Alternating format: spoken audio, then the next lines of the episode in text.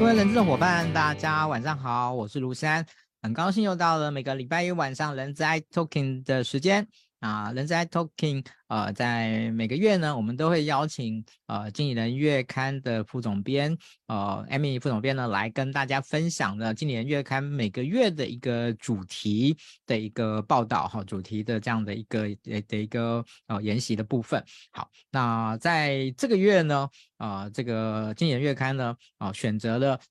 办公室沟啊、呃、沟通协商术哦、这一个。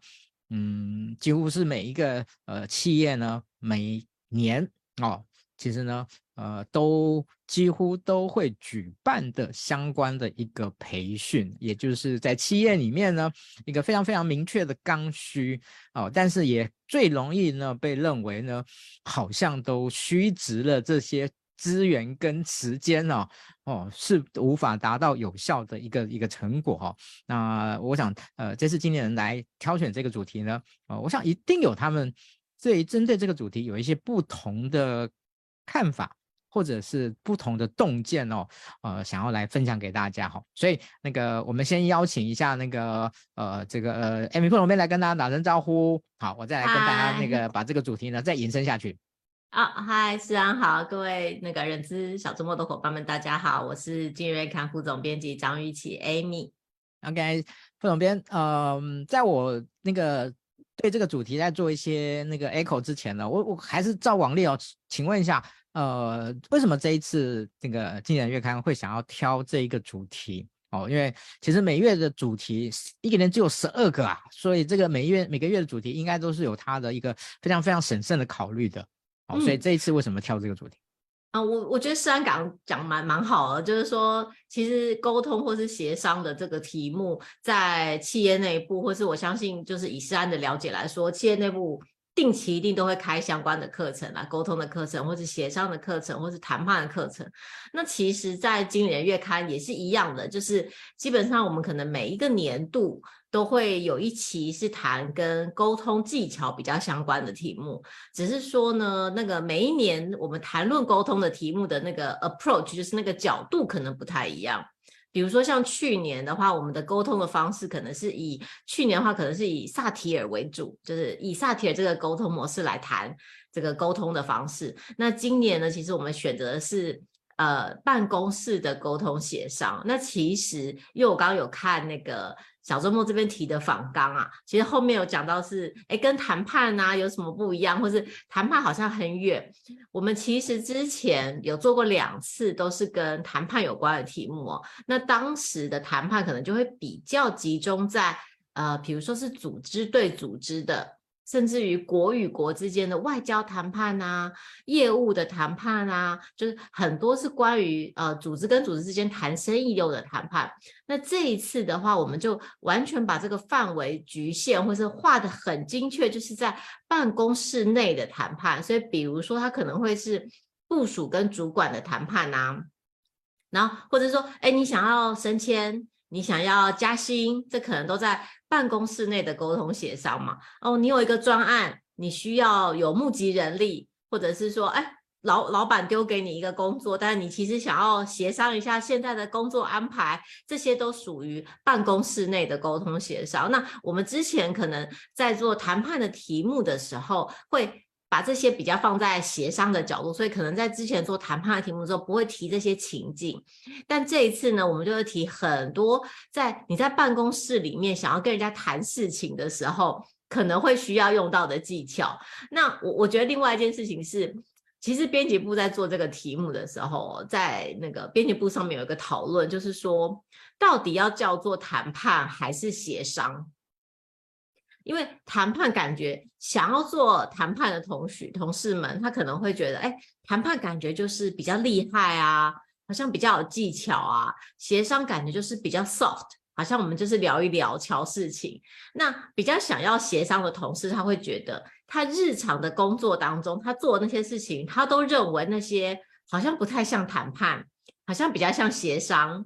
那最后我们选协商，是因为我们想要让呃我们的读者知道，今天这一期主题会处理到的所有情境，都是他工作当中都会遇到的情境。你工作当中想要跟人家聊谈事情的时候，你一定会谈到的事情的情境，我们会包含在这一次的专题里面。那你说这些事情，它是不是广义的写的谈判？其实它也是谈判，就是我们只是没有把谈判这两个词放在这个封面上面，因为希望跟我们那个经理人的日常工作更亲近一点啦。但是其实它的追根究底，谈判跟协商，它都是有一种。资源的交换跟互惠的交易，那这就是我们这一次呃主题想要谈的核心。嗯，谢谢副总编哦。嗯，确实哦，呃，其实我们以前惯常会把呃谈判沟通，其实这四个字呢，有时候是很很混着用的。嗯，哦、对。然后大家其实可能不会特别啊、呃、特别去区分啊、哦，但是呢可能会从那种日常的习惯上面呢，日常的的一些就是哎谈判好像是一个相对正式的，协商可能是相对非正式的这样的一个嗯嗯一个形态哦，但是其实也没有人真正去把这些事情做一个非常清楚的的一个区分跟跟界定了哦。OK 哦，我刚刚有跟开开场的时候说哦，就是呃今天这个主题哦，其实呃。我我我我想在小在在小周末在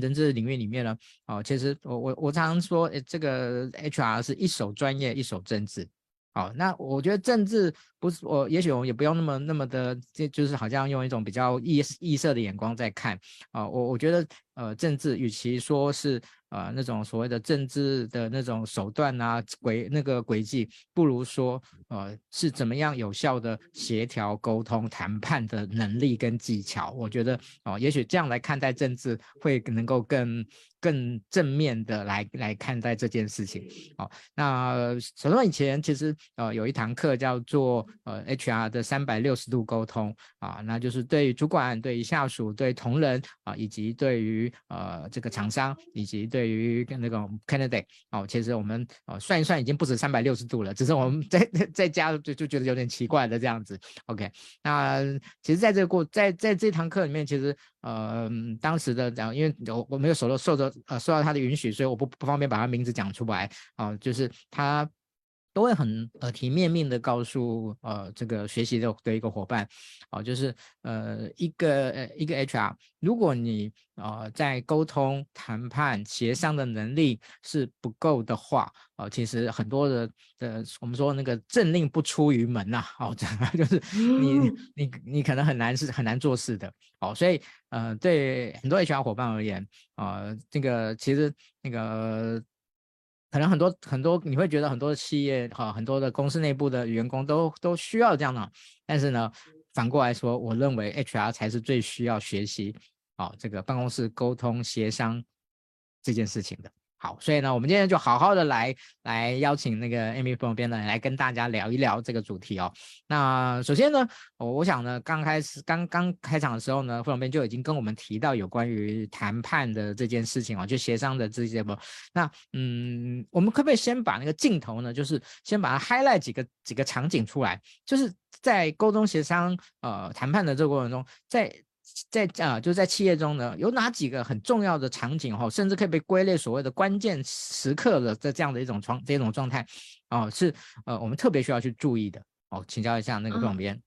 我我想要先就是我们把镜，就刚刚像顺着诗安的话讲，把镜头拉得远一点。那我想再让它再更抽象一点点哦。其实你什么时候会需要用到协商或是沟通的技巧？它比较抽象的来说，它就是当你需要用除了你以外的方式来完成一个工作的时候。你不只是靠你自己要完成那个工作的时候，你就需要沟通协商的技巧。所以你反过头来去想，诶，我的工作的范畴当中有哪些事情是不是只靠我一个人就可以完成的工作？这些事情就需要沟通协商的技巧。那我们在做这个专题的时候，有时候是要讲说，他有个核心的想法是，你有时候会不想要去。沟通协商，还不是还不有提到说怎么去沟通协商，而是根本就不想要去沟通协商。那为什么会这样？第一个，你可能会怕麻烦到别人啊，或者是你觉得哦，请别人帮忙好像就欠了别人的啊，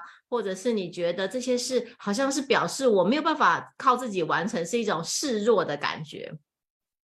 这些种种的心态都可能会阻止你开口去协商，所以你反而会尽可能避免用协商的方式，想要靠自己的力量去完成工作。那我们这一期其实一开始有一个心态要跟大家说的是，呃，你有求于别人的时候，其实代表之后别人也可能会有求于你嘛，因为这是一个恩惠的交换。那其实，在那个斯坦福大学里面的组织行为学的研究就有说到说，其实频繁的跟别人交换恩惠啊，对于你的地在组织当中的地位跟生产力都是呈现正相关的。也就是说，你越娴熟于沟通协商的技巧，越有助于你的职涯发展哦。所以用一个正面的心态去想，当你想要发挥一个比自己还要更大的影响力的时候。你其实就需要沟通协商的技巧。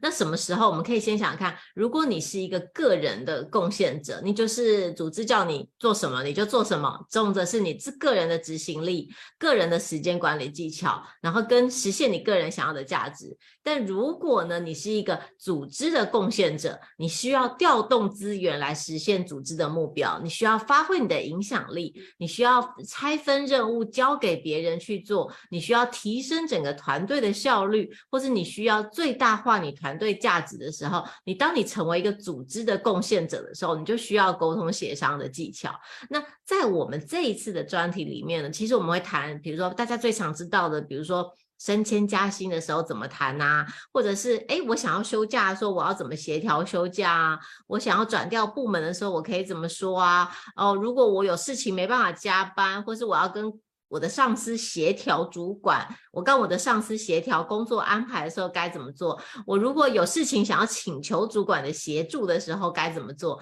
如果我是一个主管，我想要赢得部署的支持的时候，我该怎么做？或是我有一个专案，我需要募集人力的时候，我应该怎么做？那这些可能就是包含在这一次的专题当中会提到的一些情境。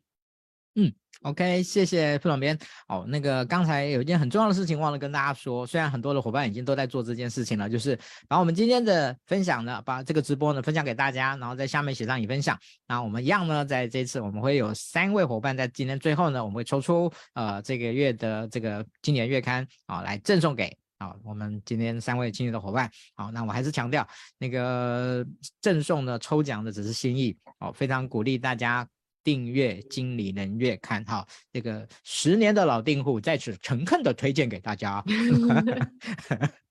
OK，好，那再来呢，我们就来呃聊聊谈判哦。嗯，其实大家都知道谈判啊，哦，谈的好不好是一回事。好，那我我们今天先切另外一个侧面了，就是谈判有哪一些迷失呢？就很多人对谈判可能就会有一些嗯。自认为需要是怎么一回事的认知哦，那我我我觉得反而是构成了很多人可能呃谈判做不好，或是不容易有成效的的一个的一个嗯的可能阻碍。好，所以先来请教一下副总编，嗯，谈判很多人的认知的迷失是什么？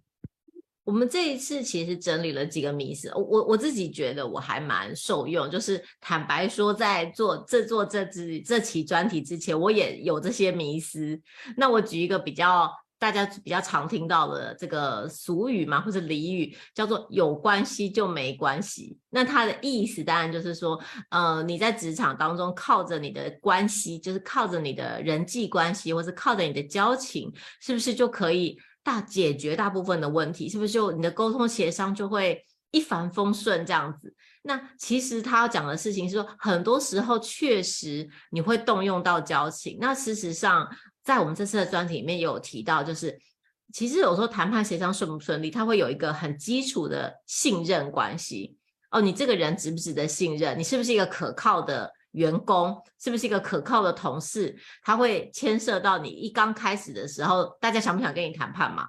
但是呢，提到有关系就没关系的这种极端，他就是认为。哎，所有的一切事情都可以靠着啊！我们都已经同事这么多年啦，你就帮我一次嘛。然后就是这种比较像是情绪勒索的这个方式哦，或者交情勒索的方式。如果你常常使用这样的方式，你每一次这么做的时候，你就等于是在提领你们之间的交情嘛。它就像是一个人际关系的银行，有时候对对方虽然答应你，但其实内心是不甘愿的，所以他就会产生一个负面的想法。那一旦你的交情提领完毕之后，这个协商的方法就不再管用了。那我这里我们这时候整理一个我觉得蛮适切的比喻哦，是出自这个哈佛法学院的情绪谈判课。他就说，这个谈判双方当中的距离比较像是冬天中彼此取暖的刺猬，就相互依偎，但是不能靠得太近，不然就会被对方的刺扎到而受伤。那在组织当中也是一样的，大家是应该是一个共事的伙伴。而不是说，哎，我们是很好的朋友啊，所以我们要彼此帮忙，就一定要你一定要听我的，或者我一定要听你的这种，比较像是我们是基于哦彼此信任对方的能力，信任对方在工作上的表现，是一个很良好的共事伙伴，所以我们会想要一起合作，一起解决问题的这个态度才是比较正确的。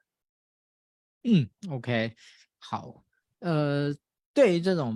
这种迷失啊，我觉得呃确实哦，很多人可能就会呃对于这些有有关系就没关系的这样的一种一种思考呢，呃就呃没有事先妥善的去对于沟通呢哦做一些安排哦。那其实我我我我我常常会觉得就是其实沟通其实是。呃，需要事先的去做一些思考的，去了解呃对方的需求，哦，去掌握呃对方的一些啊、呃，可能嗯，他到底可能你你你既然想要去麻烦他，那有什么东西是可以来做呃他这样子一个交换？好，所以对于怎么样去寻求对方的这个去探索寻求对方的需求这件事情呢，很重要，但是怎么做？呃，这件事情可不可以请副总编来跟大家说明一下？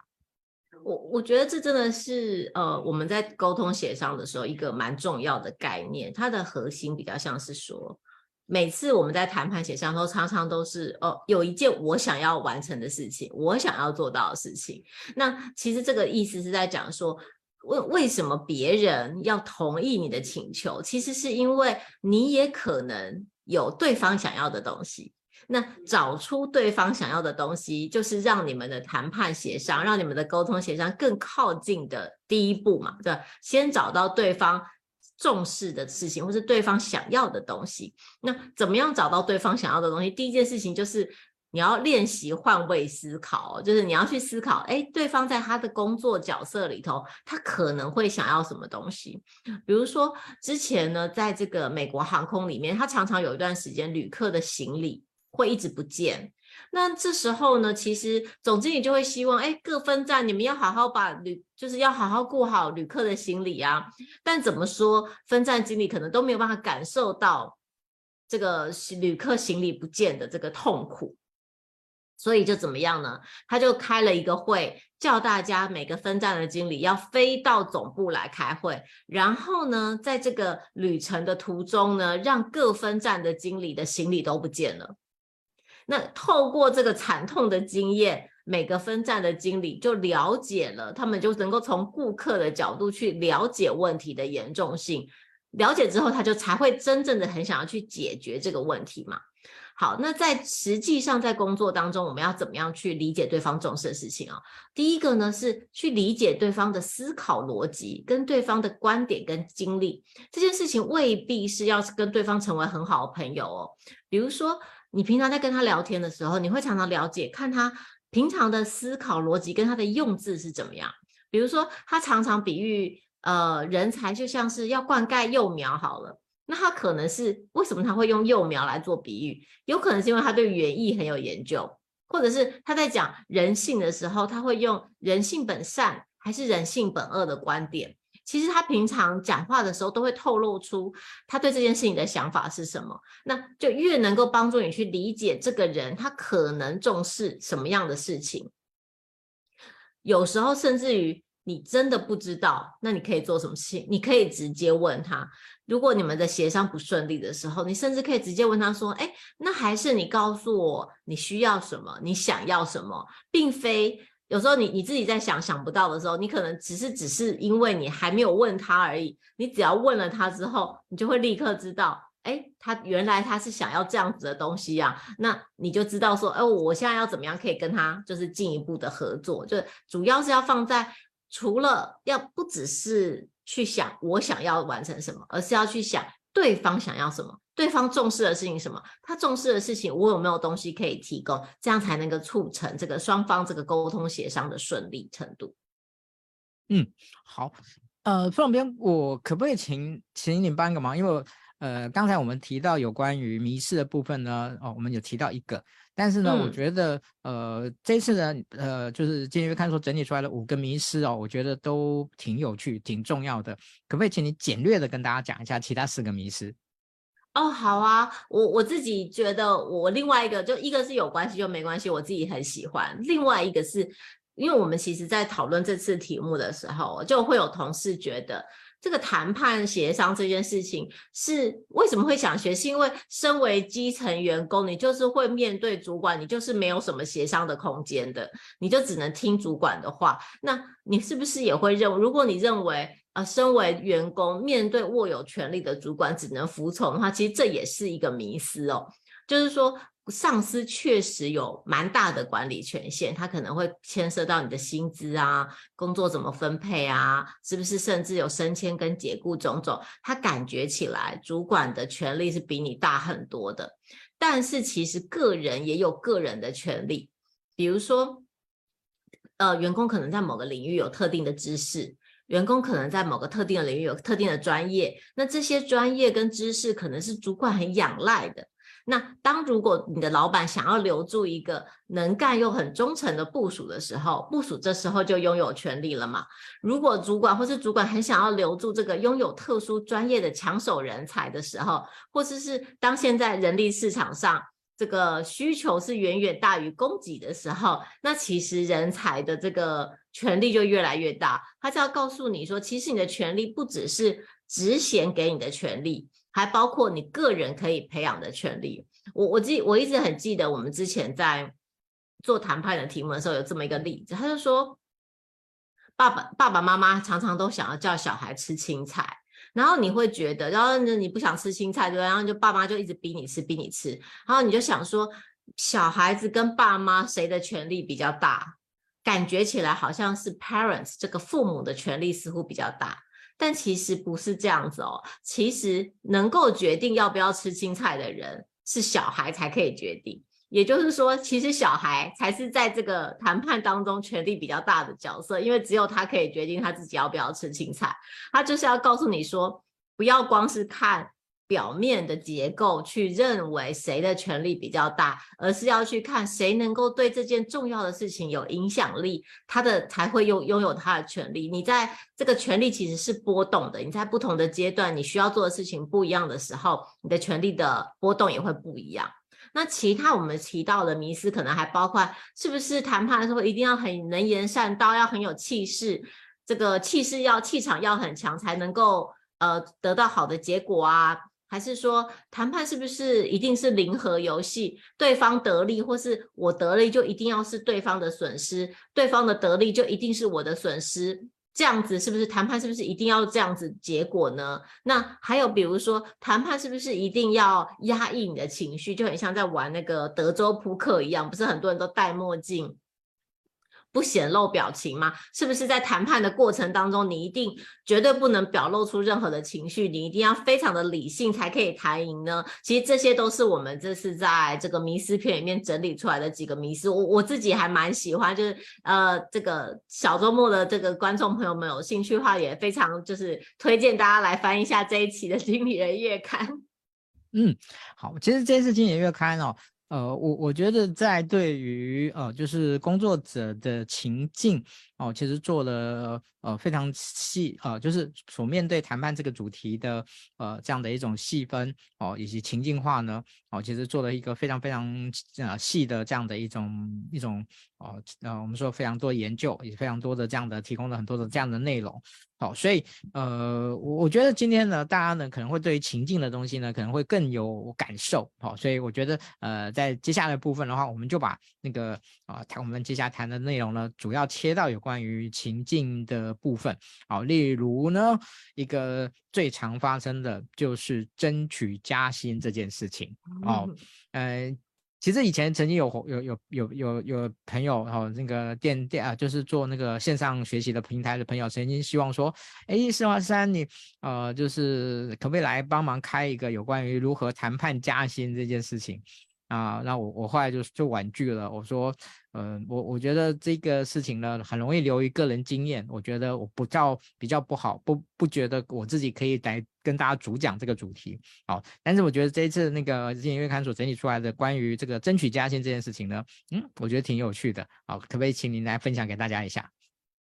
其实我们一开始在做这一次题目的时候，那同事们都会有一种，我我不确定是不是就是这跟文化有没有关系。大部分的同事可能比较少有谈升迁跟加薪的经验，可能一开始连谈都还没有谈的这个经验是比较多的哦。那实际上有谈的人，可能经验也不是那么多，因为总是感觉好像非常困难开口。那假如就算是真的开口了。那假设你的主管说，哦，今年公司没有赚钱呢，大家要共体时间啊，今年人事冻结啊，还是说其他人的业绩，哦，我们这个部门的业绩没有那么好啊，或是说，哎，再等等之后可能会有调薪的计划。通常如果主管就是把这些理由都这个按顺序排一排之后，嗯、可能员工也会觉得就只能摸摸鼻子，就是只能接受了。好，那怎么样去谈升迁跟加薪？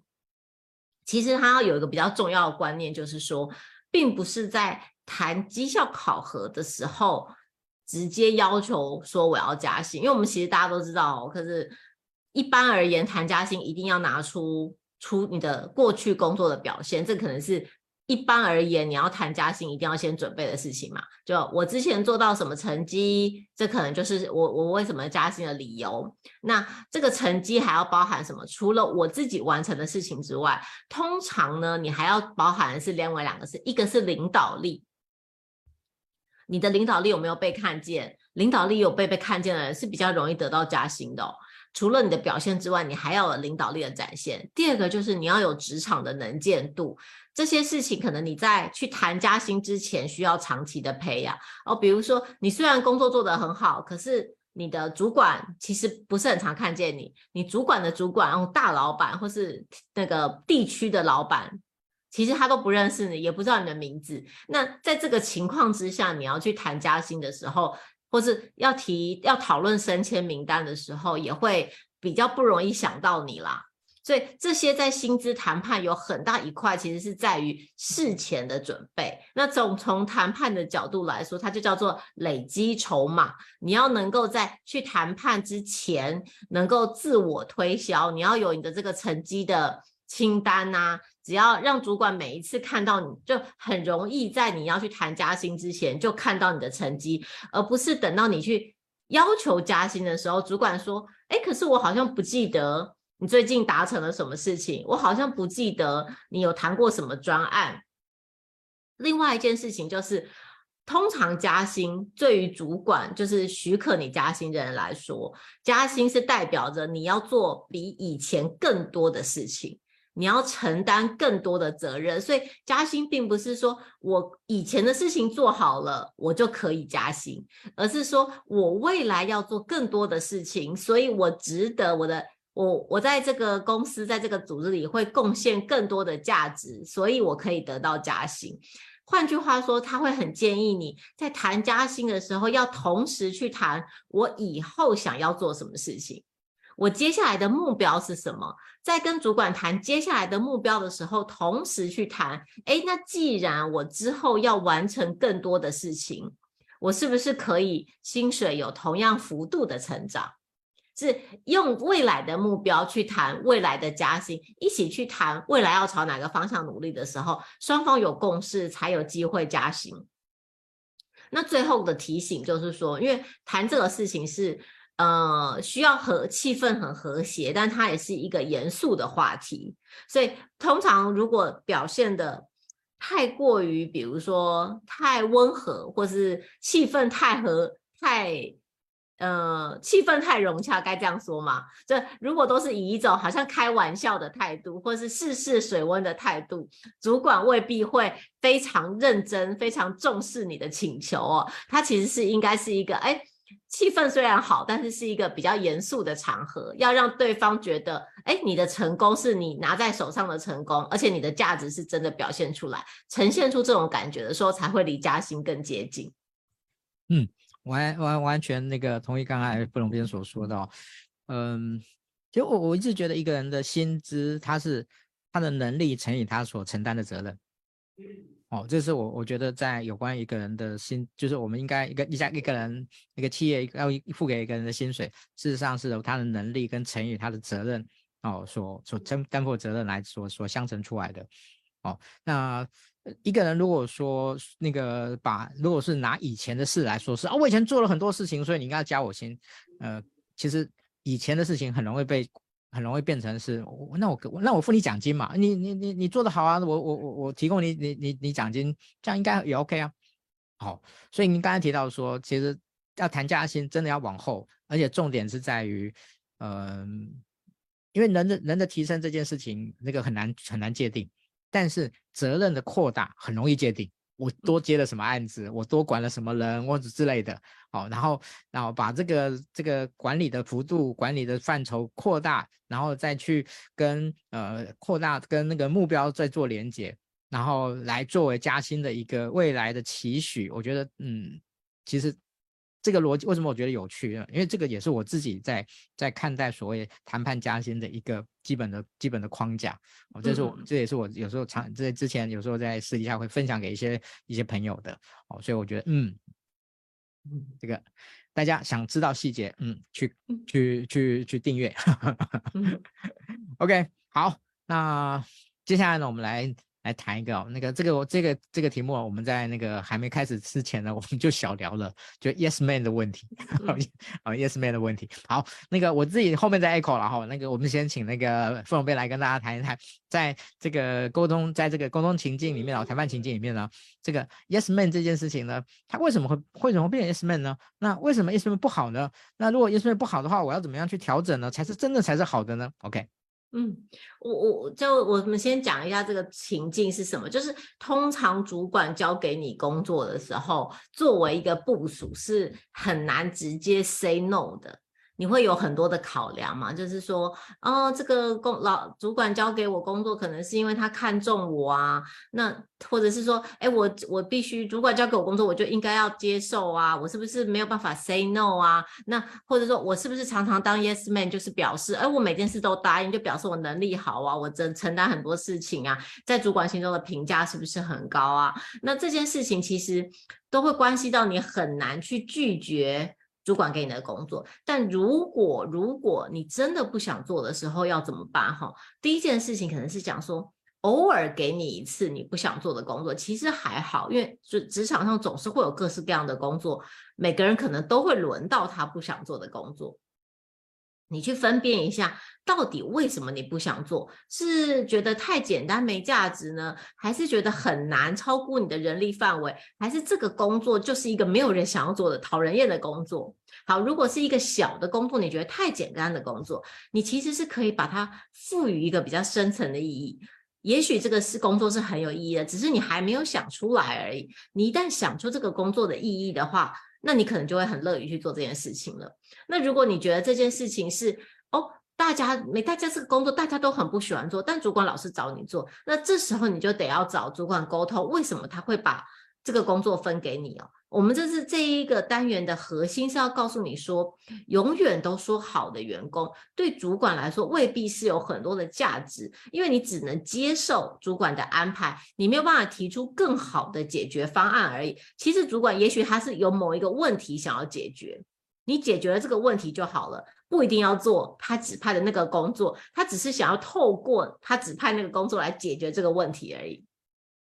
好，所以当你。当主管指派一个工作给你的时候，你其实是要想说，哎，主管的这个问题到底是什么？跟你手上有哪些工作？第一件事情是，哦，你也你就算想拒绝，也不要立刻说，哎，可是我手上很忙啊，怎么样怎么样？你可能去安排一下，我手上有哪些工作，去问主管说，嗯，那现在有这个新的工作来了，也许是不是我旧的工作，哪些事情跟新的工作相比，哪些是要先做，哪些是要后做呢？搞不好你这样让主管一请示，其实你旧的工作哪些就不用做了。你原本觉得，哎，你原本不想接新工作，是因为工作怕超量嘛？但你只要一请示完主管之后，主管可能就会说，哎，那旧的什么什么事情你就不用做了，或者是他评估完之后发现，哎，其实旧的还是比较重要，就把新的先停下来。他可能会把帮你删掉不重要的旧工作，也可能会把新工作交给比你有时间的人哦。就是你就换言之，也解决了你的问题嘛。那另外一件事情，假如这个工作一定要做的话，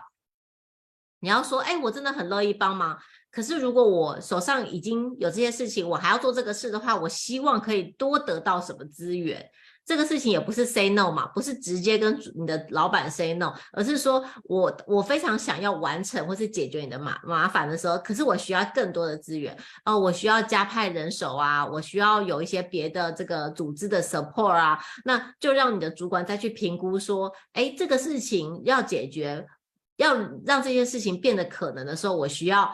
提供什么给你？换句话说，这个工作的接受与否，其实对每一个人来说都是一个筹码。我的旧工作是一个筹码，接受新工作也是一个筹码。不要直接的跟主管拒绝说工作，也不要，也不一定要直接的 say yes，因为这样你就没有运用到你的筹码了嘛。你去想一想，当你的筹码的需求产生的时候，哎，我可以提出什么样的条件？我可以怎么样去交换到我想要的东西？那这样子的话，其实其实跟你跟主管的关系也会很好，你也能够产生，你也给我表表现出你有更多的价值。哎，呃，这边我想在接下来的部分想要请教，呃，当老板提出了一些，就是当你的意见呢跟老板明显的相左的时候。那怎么样去在这样的一种不对等的状况下呢？怎么样去争取哦？其实其实讲其实啊，这这个其实是我常用来面试的一个问题。我就说，哎，你的想法跟老板不对的，跟老板那个不不，这时候呢，你要怎么办？哦，那当然我我我我我我其实就用会这个面用这个面呃这个问题呢来来考验某一种哎那个就是那个 candidate 的某一种个性的部分。好。那我我们先不把把先把面谈的场景放开，就是在工作中，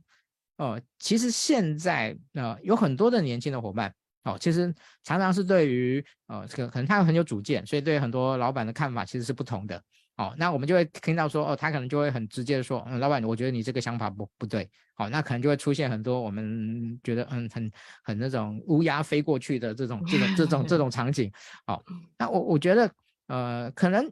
以前的人，呃，就是怯于去反反应这件事情，我觉得也不对。太过直接的反应，我觉得也不对。怎么才是对的呢？请教你。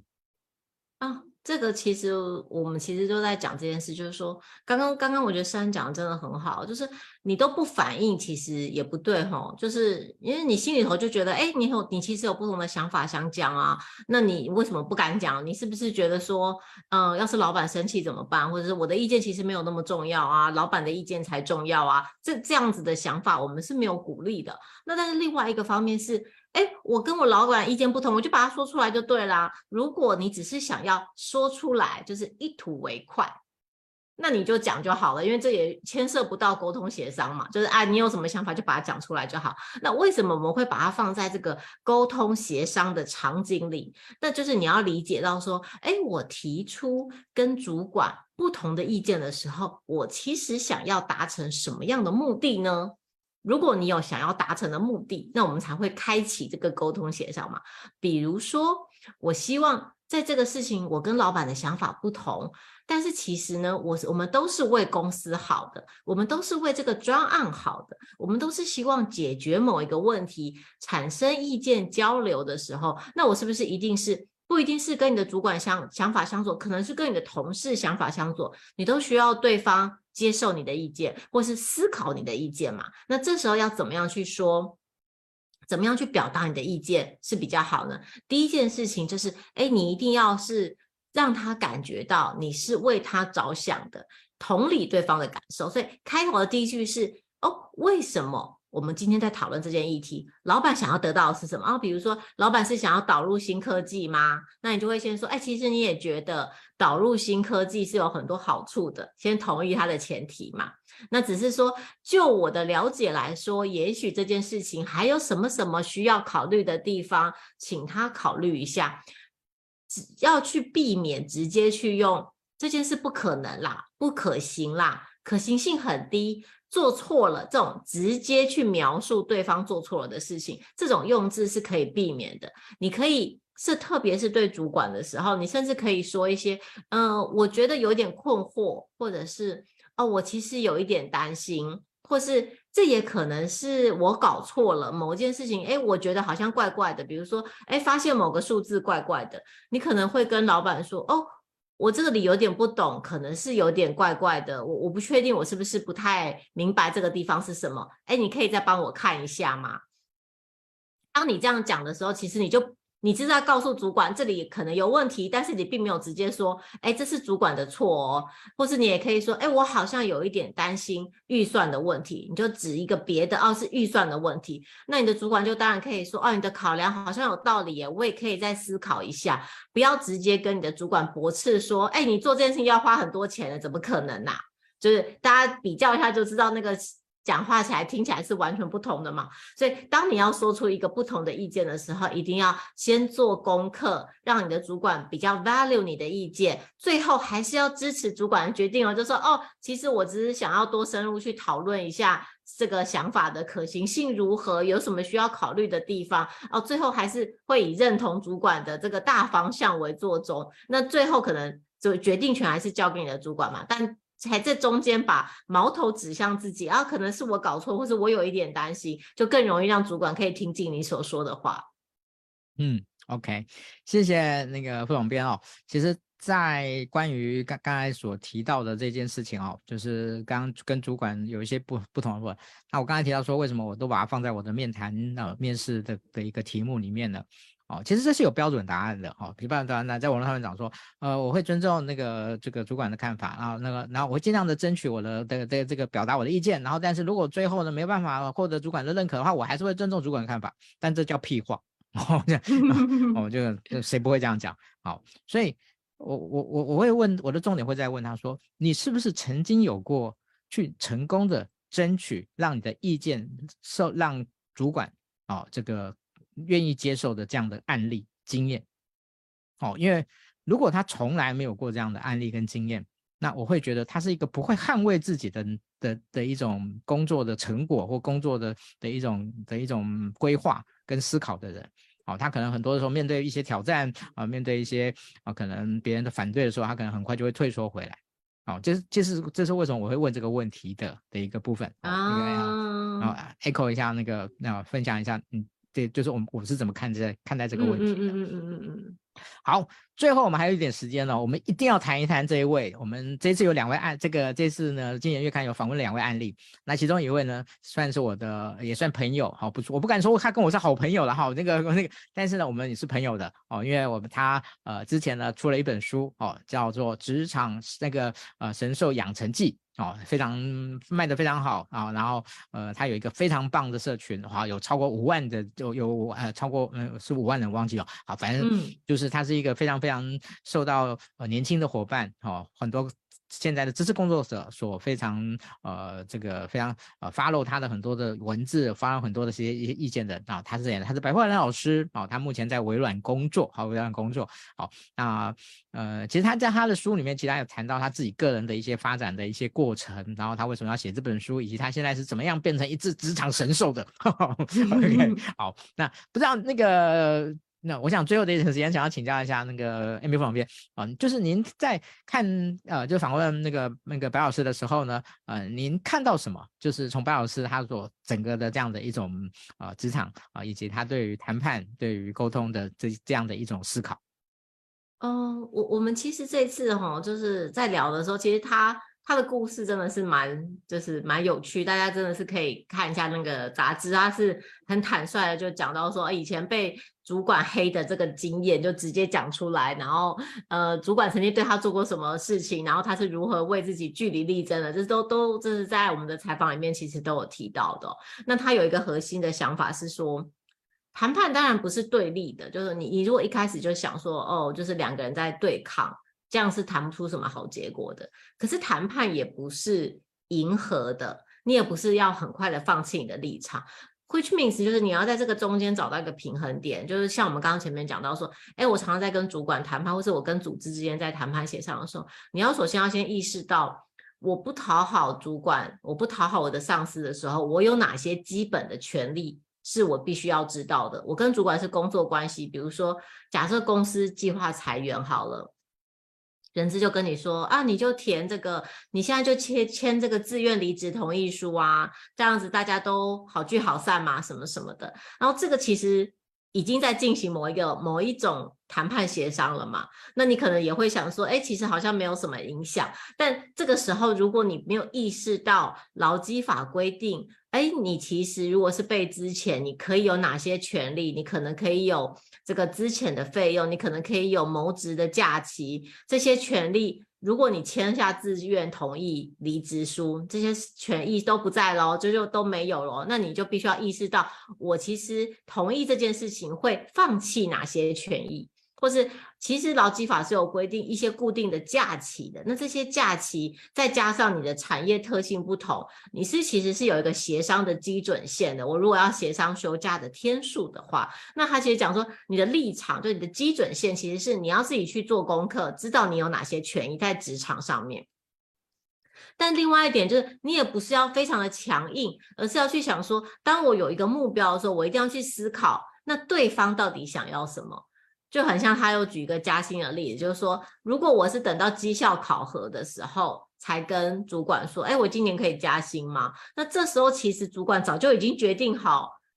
升迁加薪的人选了嘛。你在跟他谈的时候，他都已经决定好了。这时候去谈已经 too late。你其实是应该要在协商目标，就很像刚刚思安讲的，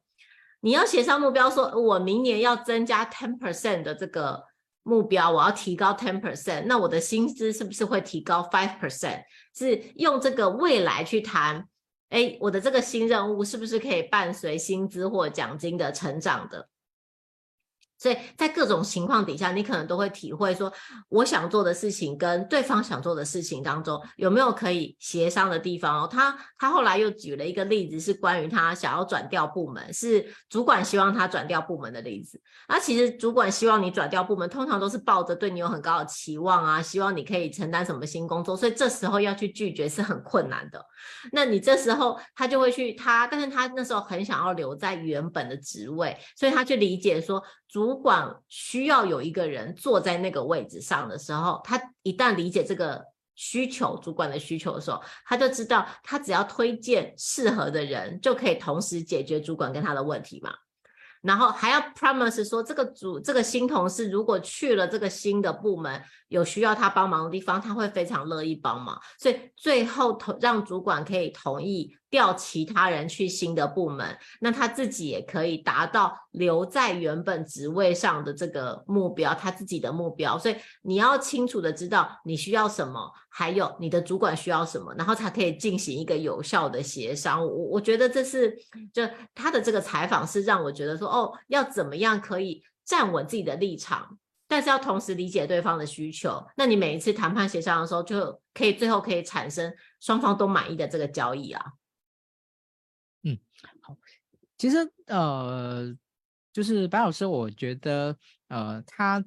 他在整个书里面，我想你们采访里面也也提到啊，就是他其实是一个呃，并不是说他他天生就很厉害哦，并不是说哇，他那个在一开始的时候呢就天纵英明哦，就知道怎么样做，怎么样做，怎么样做哦，其实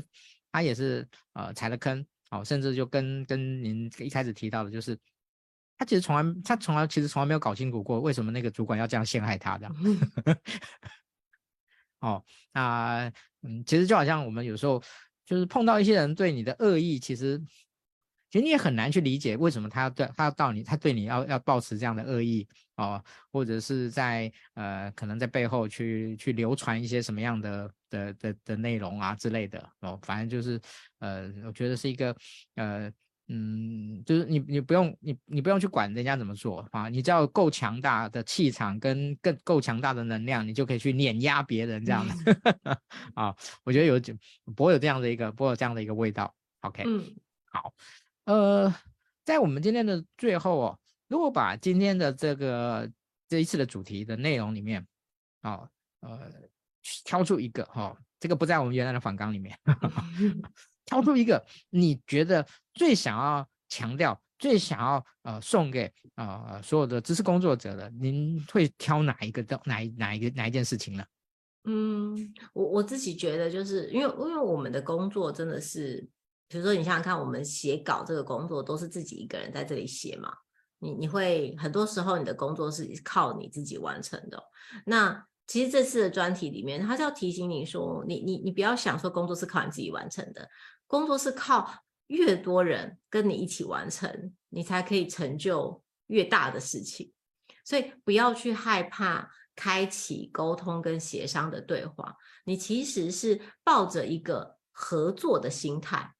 然后你你其实有求于人，没有什么不好的。你抱着这个合作的心态的时候，你就可以发挥比你原本想要的，比你个人更大的影响力。它里面就有讲到很多，在在这次我们这个专题里面就有讲到，一个抱持着个人心态的工作者，跟一个抱持着合作心态的工作者。他可能在很多时候，他会选择处理工作的方式都是不一样的。你可以去想想看，说我到底是一个嗯个人心态的工作者，还是我是一个组织心态的工作者？因为这就会关系到说，哎，你到底你能不能够发挥一个比较大的影响力？比如说，你每次看到你每次要跟人家协商的时候啊，你把对方或者另外一个部门的同事，你认为他是你的竞争对手吗？还是你会认为他是跟你一起解决问题的人？如果你认为他就是你的竞争对手，那你可能就是一个比较个人、比较自我中心的心态。如果你把对方视为是跟你一起解决问题的人，你把对方认为是可以促成你们双方的利益的人，那你们就会抱着一个合作心态。如果你在协商的时候总是想要取得，比如说个人的胜利，那每一件事情你优先考虑就是，哎，对我。对我的工作有什么影响？我会不会输？如果你都考虑这件事情的话，你就是一个自我中心的心态，那你就可能越来越少协商，因为你不想输嘛。或者是你每次的协商，可能在少数的获胜当中，都会造成对方的损伤。那对方别人也可能会越来越不想跟你协商嘛。我我觉得这是在这次专题里面比较核心的概念，就是你要抱着不是一个自我中心的心态，而是合作的心态，那你就会越来越乐意于。去沟通跟协商，那你就越来越乐意于靠着跟别人一起合作的力量，去贡献更大，去促成更大的利益，去完成更大的事情。这是我觉得在实践沟通协商之前的一个基本的前提跟心态。OK，谢谢副总编哦。嗯，其实我我们我们呃在就是想说我们做很多的甄选啊，其实，在甄选的里面呢，其实有一个项目，其实就是。呃，团队的一个协呃这种协作的能力，哦，就是呃，我们花很多时间在这个过程中去理解这个人他工作的哦，就是这个这些小朋友哈，但是他们是一个很愿意跟别人哦做一种协力，做一个团队，还是他很偏向于做啊、哦，我们说很独立哦，或者我们只用一个字，就是他是很独的人，很独的人啊 啊、那嗯，就是我我。我觉得，呃，一个人很拥有独立工作的能力，我觉得很重要啊。但是一个人拥有跟别人协作的能力也很重要。我不认为这两件事情是冲突的啊。我觉得一个成熟的人，一个够厉害的人，啊，他其实是该他独立运作的时候，他可以独立运作得很好；该他协商。沟通运作的时候，他可以协商沟通运作得很好哦。我觉得这才会，这才是一个呃，在我觉得在新的时代里面哦、呃，越越越呃，就是更被别人所看重的一个人才哦。这个是我自己在看待呃很多的啊、呃，就是不管年轻的或者是比较资深的的一个伙伴啊、我觉得哎。